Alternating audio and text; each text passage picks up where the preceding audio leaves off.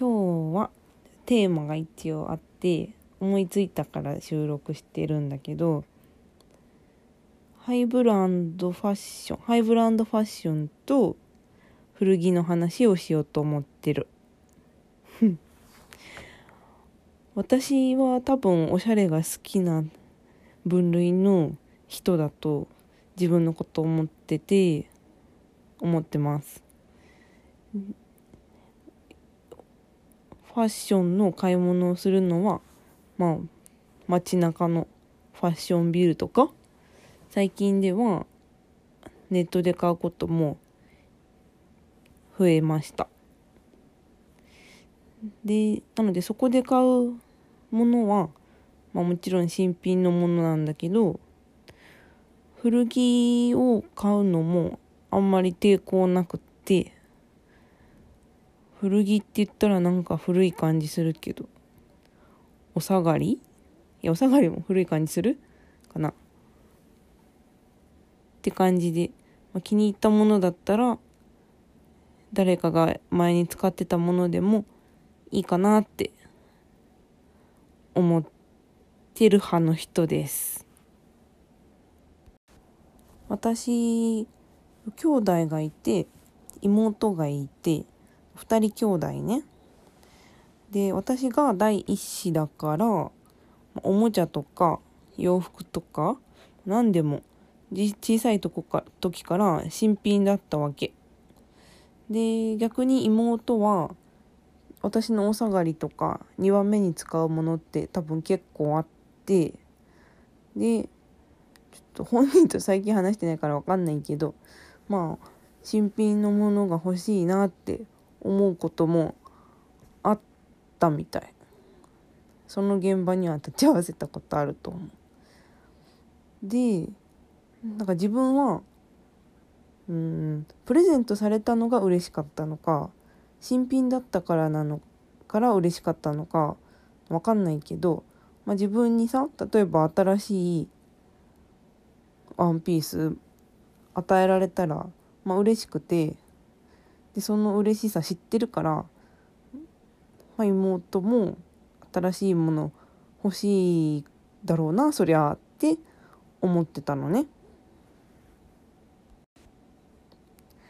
でもなんかの本でこの本が何だったか思い出せないんだけどさ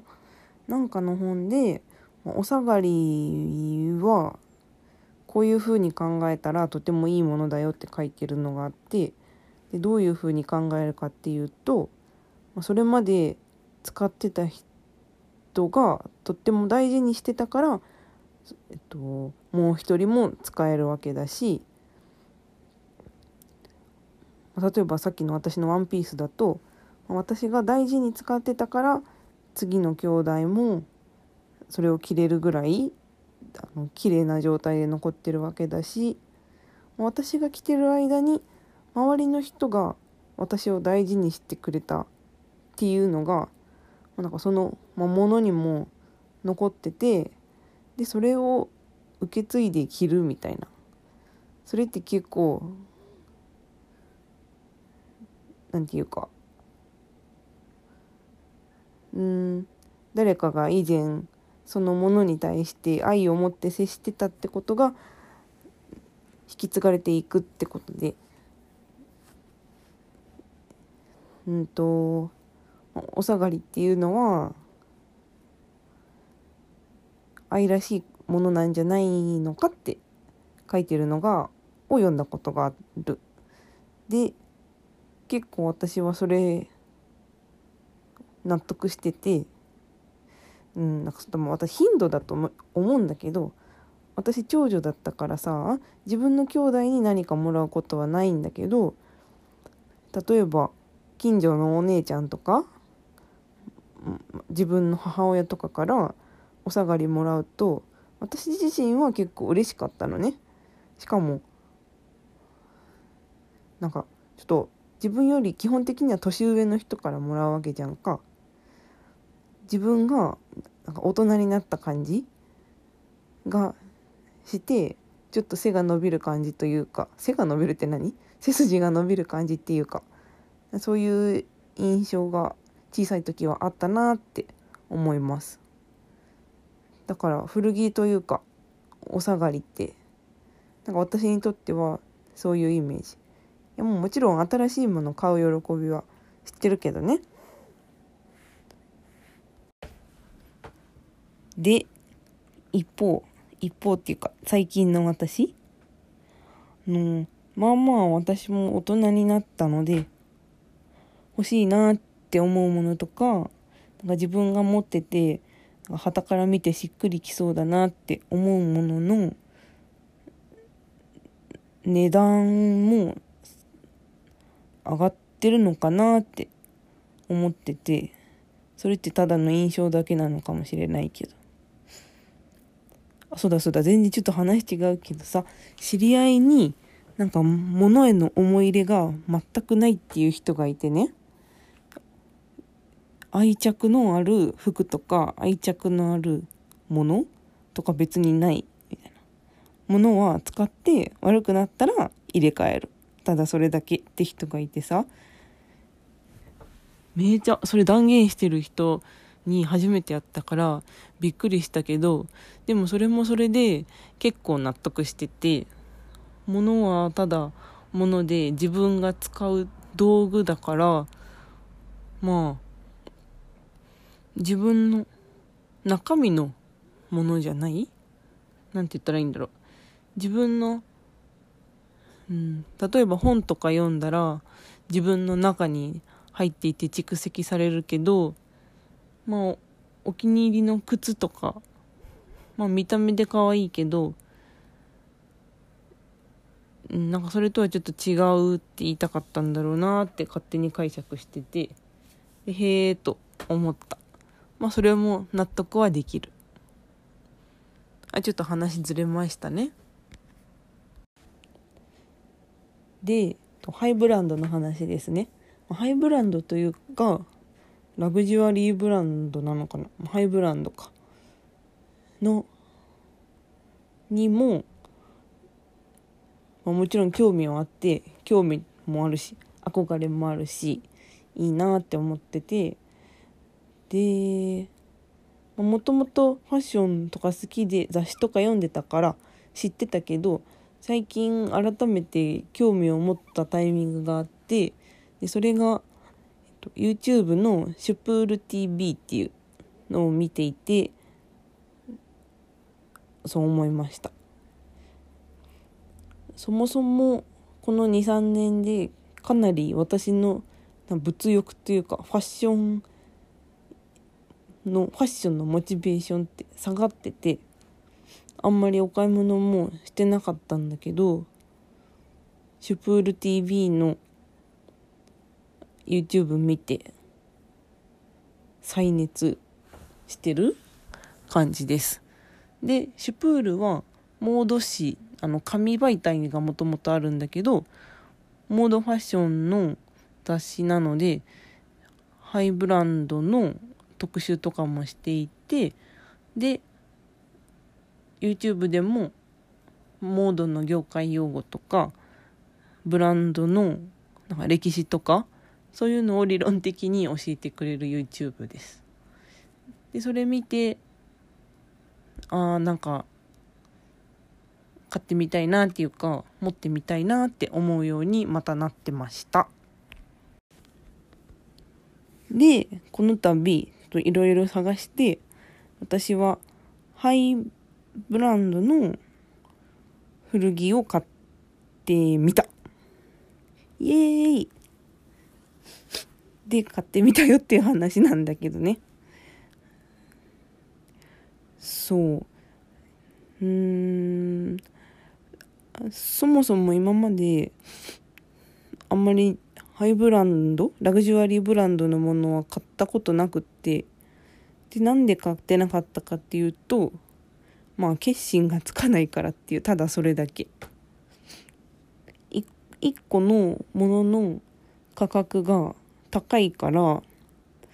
絶対自分が欲しいもう当分使いたいって思うものじゃないと私はチキンなので手が出せなかったんです。なんかそんなもんじゃなくってさまあの着飾る着飾るというか日頃使うものだから服でもカバンでも、まあ、アクセサリーでも何でもいいんですけど使うものだから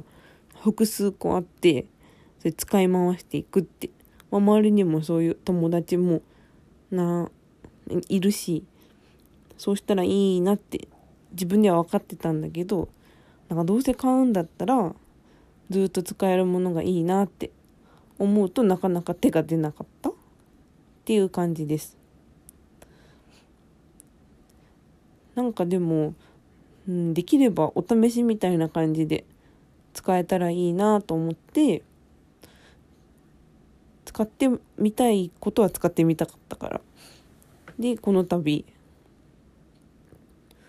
古着でちょっとお試ししてみようと思って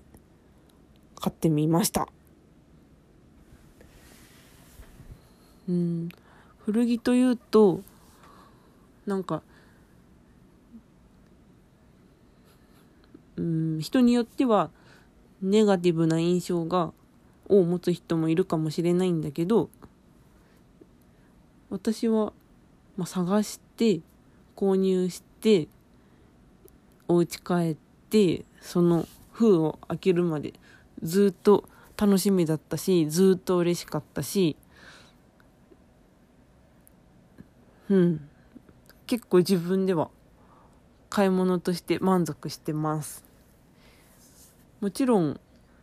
企業店とかにお店に行って綺麗なラッピングしてもらって箱とか袋までしばらくインテリアとして置いときたいぐらいの気持ちって新品に新品なんて言うんだろう。新品が持つパワーみたいなものだと思うけどまあ古着には古着なりの良さもあるかなって思います。私がこの度購入したブランドもさっき言ったシュプール TV っていう YouTube で取り上げられてたブランドのうちの一つなんだけどそこで SDGs を重視してるブランドっていう風に紹介されててで実際使ってる素材とかも、まあ、確かに気を使ってるブランドだなって思ってでなんかそのブランドだからこそ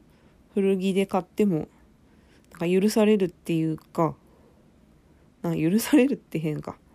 古着でも大事に使っていく意味あるのかなって自分でちょっと理解して買ってみました。SDGs といえばなんか最近結構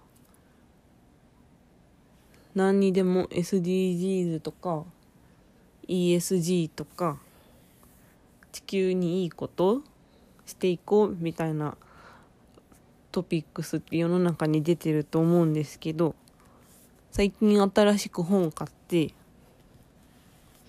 2030年会社員の未来っていう本を買ったんです。市川優子さんっていう人が書いていて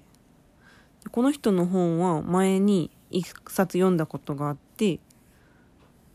タイトルは楽天 IR 戦記ってやつです。ちょっと自分がその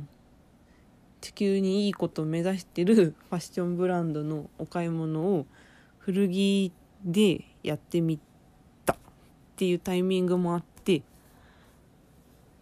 この新しい2030年会社員の未来っていう本も買ってみてこれから読んでみようかなって思ってますこの本読んで次の回収録しよっかな。キンコンカンコンキンコンカンコン